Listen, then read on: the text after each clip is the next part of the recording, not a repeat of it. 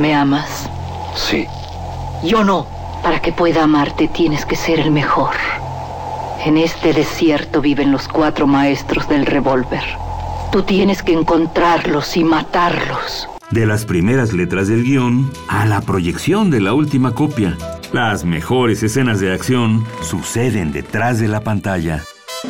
Porque ahí donde ves yo antes era rico de a madre. ¿A poco? Nomás que, hijo, no veas que me gasté la feria. Una parte, la neta, me la gasté parrandas, desmadre, viejas, pedo. ¿Y la otra parte? No, es así, me la gasté a lo pen... Radio UNAM y la Academia Mexicana de Artes y Ciencias Cinematográficas presentan Toma 46 con Blanca Guerra. El cine en voz de sus creadores.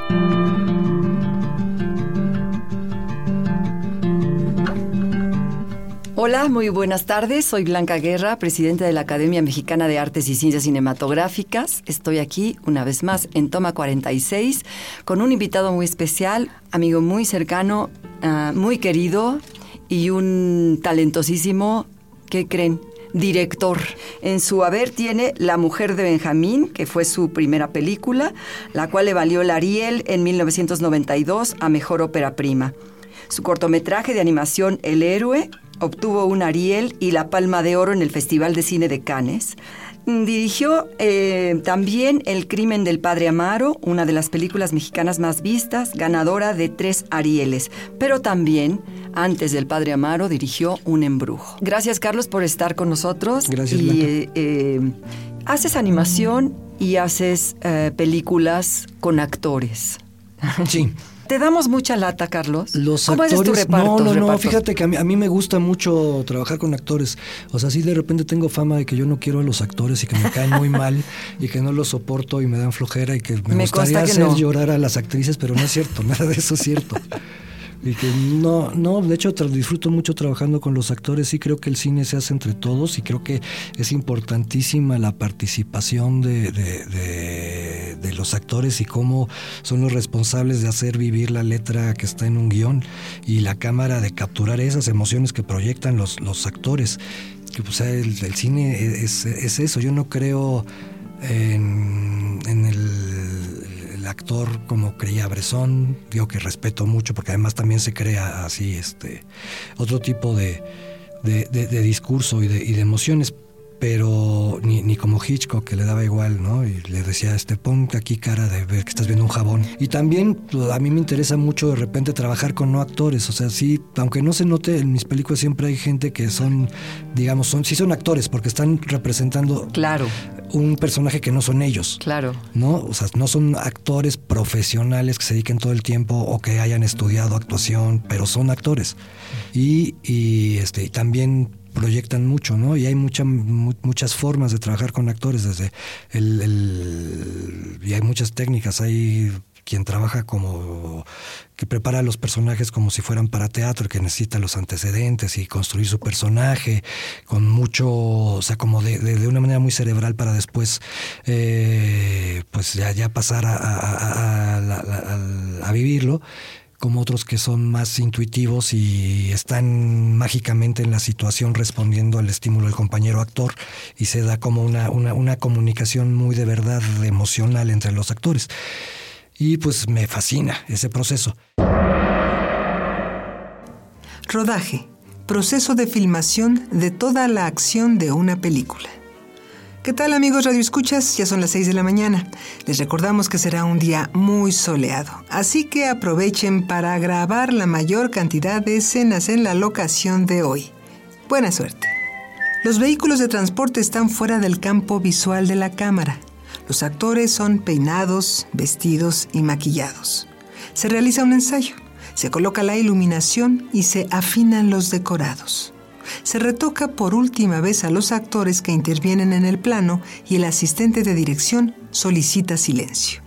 Entonces se comienza a grabar la escena, tantas veces como considere el director. Toma 1, toma 2, toma 20, toma 46. Se hace una pausa para comer y se sigue grabando.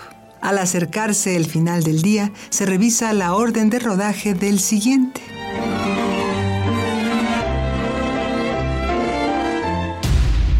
Y en la animación, a menos de que sean mudos los personajes, no puedes prescindir de los Claro, actores. claro, O sea, necesitas la, la voz la del gran actor. ventaja es que en dos semanas ya te deshaces de ellos. No Bueno, los aguantas seis semanas. Ahora que dices Ajá. eso, tú hiciste primero el doblaje, el, Sí, el- primero, el, primero, doblaje de tus primero, personajes. sí, primero se graban las voces de los personajes, que además, este, pues es una situación muy rara porque normalmente, eh, incluso en algunas películas mexicanas, se graban primero los diálogos en inglés y luego se doblan. Eso es clarísimo porque hay que maquilarlas en Claro, otros lugares. claro. Este, que eso me parece una sí, sí. atrocidad. De hecho, muchos productores dijeron, es que no, es que cómo pudiste grabar primero las voces en español, así no se hace. Tienes que irte con unos dobladores gringos X para luego encontrar, o sea, un asco, pues, de, de filosofía. Y bueno, no, este, la- la- en la de los gallos y los huevos sí grabaron primero las voces también. Sí. Y nosotros también grabamos Eso las quise decir grabar, no doblar. Sí, no, sí. claro, la grabación de las voces fueron primero. Fue en primero y ahí hay un trabajo actoral y además también improvisación de repente y eh, también grabamos las caritas que sirven como guía a la actuación de los que, que- van a ser los animadores sobre los muñecos. O sea que también, ah. también es muy importante. O sea, hay una elefanta que hace Regina Orozco, por ejemplo, que está sensacional. Ah, ya sé. No, pues que, haga- que agasajo con Regina Orozco. Bueno, y todos. No, y todos, todos, los- pero los de- vaya, es que- O sea, todos los actores, o sea, luego les digo, todos son un, un chorro. Oye, pero es que generalmente cuando haces un. Cuando tienes tu guion para hacer una película, pues, generalmente imaginas físicamente a tus personajes. O sea, buscas un grupo de actores, haces unas audiciones, pero sí ten- teniendo. Igual te cambia la imagen cuando ves un trabajo que, Que te interesa, sí. que te interesa, Sí. pero sí tienes. Sí, en principio sí, sí tienes como una imagen física Ajá.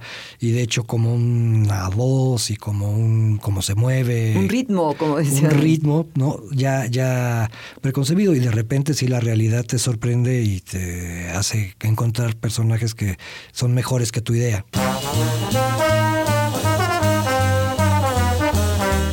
Y a propósito, ¿se aprendió bien su diálogo? Sí, señor. Por cierto que en una de las líneas hay unas faltas de ortografía. Escriben melocotón con Q y huevo con G. ¿Qué va? eso no importa, hombre, eso no importa. Sigue escuchando.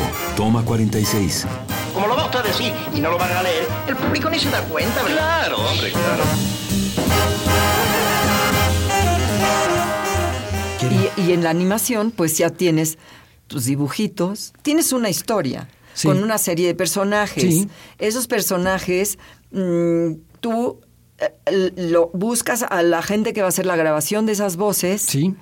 en base a, a lo que tú te A imaginas. lo que yo me imagino de cómo suena el personaje y cómo, y, y- y cómo es su carácter. O sea, tienen Ajá. personalidad. O sea, si estás buscando una personalidad. O sea, Bruno, por ejemplo, es este flaquito, verde, orejón, ojón, ¿no? Chiquitito y es Silverio Palacios, que no tiene nada que ver Nada que ver. físicamente Con, con Bruno, pero, Pero su tiene- vocecita pero sí. su vocecita sí. Pero, y luego. Y, y- pero ya tienes tus personajes hechos, ya Sí. dibujados y sí, todo. no, no, de hecho está toda la película dibujada. Ah, ok. Toda la película dibujada, de hecho a también eso- a, los actores les digo, mira, y aquí pasa esto y esto y esto y esto y esto, y entonces ellos ya actúan también lo que lo que les sugiere la secuencia de imágenes. Claro. Carlos, ¿y cómo un director logra ese sello?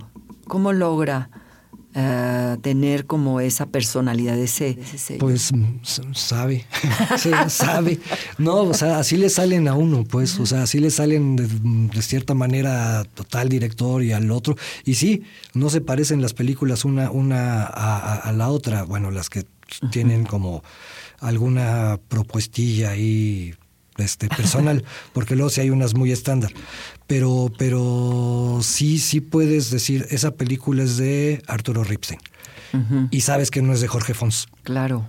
O sea, y- Pero lo que quiero decir es que no, el- o sea, es una consecuencia, no una búsqueda. Sí, es un, como yo creo que es una consecuencia de que pues así nos salen al final. O sea, sí estamos tratando, pero yo, yo no podría hacer una película Parecida con- a la de Arturo. Parecida a la de Arturo. O de dice, "Ok, Felipe que- Casals, Quiero de- echarme una como de reigadas. Pues no, No. eso no, no, no puede ser, ¿no? O sea, me salen como me salen a mí. Cortometrajes, películas, telenovelas, teatro son solo algunos de los trabajos que ha dirigido Jorge Fons. Fue parte de la primera generación del Centro de Estudios Cinematográficos de la UNAM. Sin embargo, su carrera inició en el teatro, de la mano del director teatral José Luis Ibáñez. Su primer corto, La Sorpresa, le valió una nominación a las Diosas de Plata. Para 1971, Fons ya tenía una experiencia sólida en la dirección de producciones cinematográficas. A pesar de los problemas sindicales y el mínimo apoyo a la industria del cine, logró dirigir hábilmente una de las películas más controversiales y censuradas en México, Rojo Amanecer. Entre sus obras más representativas destacan El Callejón de los Milagros, Los Albañiles y El Atentado. Ha sido presidente de la Academia Mexicana de Artes y Ciencias Cinematográficas y en 2011 recibió el Premio Nacional de Ciencias y Artes en Bellas Artes. Personalidades. Jorge Fons.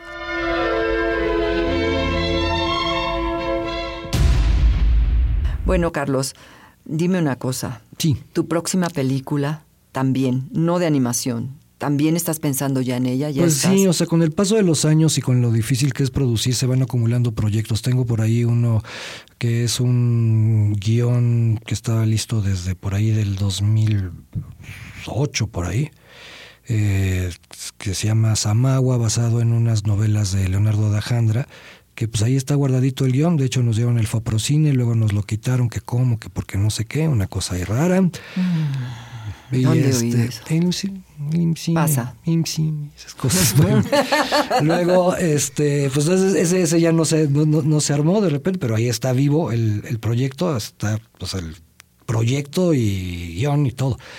Eh, luego, este, ahora estoy trabajando un guion basado en la vida de Lupe Vélez y este que va muy bien, pero luego pues además es otro otro otro de esos irrealizables. ¿Te acuerdas de un embrujo de por qué no en Yucatán en los 20 ¿no? O sea, es- ahora es en Hollywood en los 20 30 y 40 Entonces son de esos que, que uno se hace como para que se le dificulte la posibilidad de producirlo. Y, eh, y mi película de animación mi otra película de animación. Esos son los proyectos que tengo por ahí Y de todas las películas en las que has eh, pasado, pues que te han dado enormes gratificaciones, ¿cuál ha sido la, que más te ha costado? Pues es que sí, las más fáciles de hacer son las que de producción pequeña, que más bien hay que, hay que trabajar una historia ah, así, una historia humana, contemporánea, bien. Y eh, pues la que más me ha costado trabajo, mm, no me ha costado trabajo porque es muy divertido hacer animación, pero sí como el proceso, el dudar si la película se va a hacer o no, si al final este, nos íbamos a quedar con un cachito de película hecha y no iba a llegar al final, es esta. Ana. ¿De qué les dirías a los jóvenes en estas circunstancias en que se vive el cine actualmente? Lo que les digo a mis alumnos y a todos los que puedo, pues que trabajen. O sea, existen herramientas que antes no teníamos. Antes para, o sea, contaba cómo me compré mi primera cámara, que yo tuve la oportunidad de poder comprar una cámara. Pero ahora afortunadamente hay mucha tecnología que no es barata, pero sí está al alcance de, pues es más accesible que, que lo que había antes eh, en cine. Y lo importante es no el soporte en donde esté hecha la película, sino las historias que se cuentan, lo que uno conozca de la vida. Para, o sea, Herzog decía que él estudió cine caminando de Grecia a, a- atravesando Europa, de, de- Grecia a Alemania, ¿no? Que así, que eso fue su est- estudiar La cine. vida, claro. O sea, todo lo que conoció, todo lo que le pasó, todo lo que hizo en ese viaje es lo que lo hizo saber cine. O sea, no sirve de nada saber filmar, poner la cámara, saber dónde cortar, hacer 400 cortes en 20 segundos. Lo importante es lo, lo- lo humano que se está plasmando en esa hora y media, dos horas que es una película. Me quedo con eso. No solo se nutre del cine el cineasta o el cineasta en potencia, sino de la vida, de todo lo humano. Sí. Vámonos. Bueno, Muchas gracias por estar en Toma 46, Carlitos. Gracias, Carlos Blanca. Carrera. Gracias a todos ustedes. Acabas de escuchar Toma 46, una producción de Radio UNAM y la Academia Mexicana de Artes y Ciencias Cinematográficas. Producción Orlando Jacome. Guión Damaris Vera. Operación Francisco Mejía.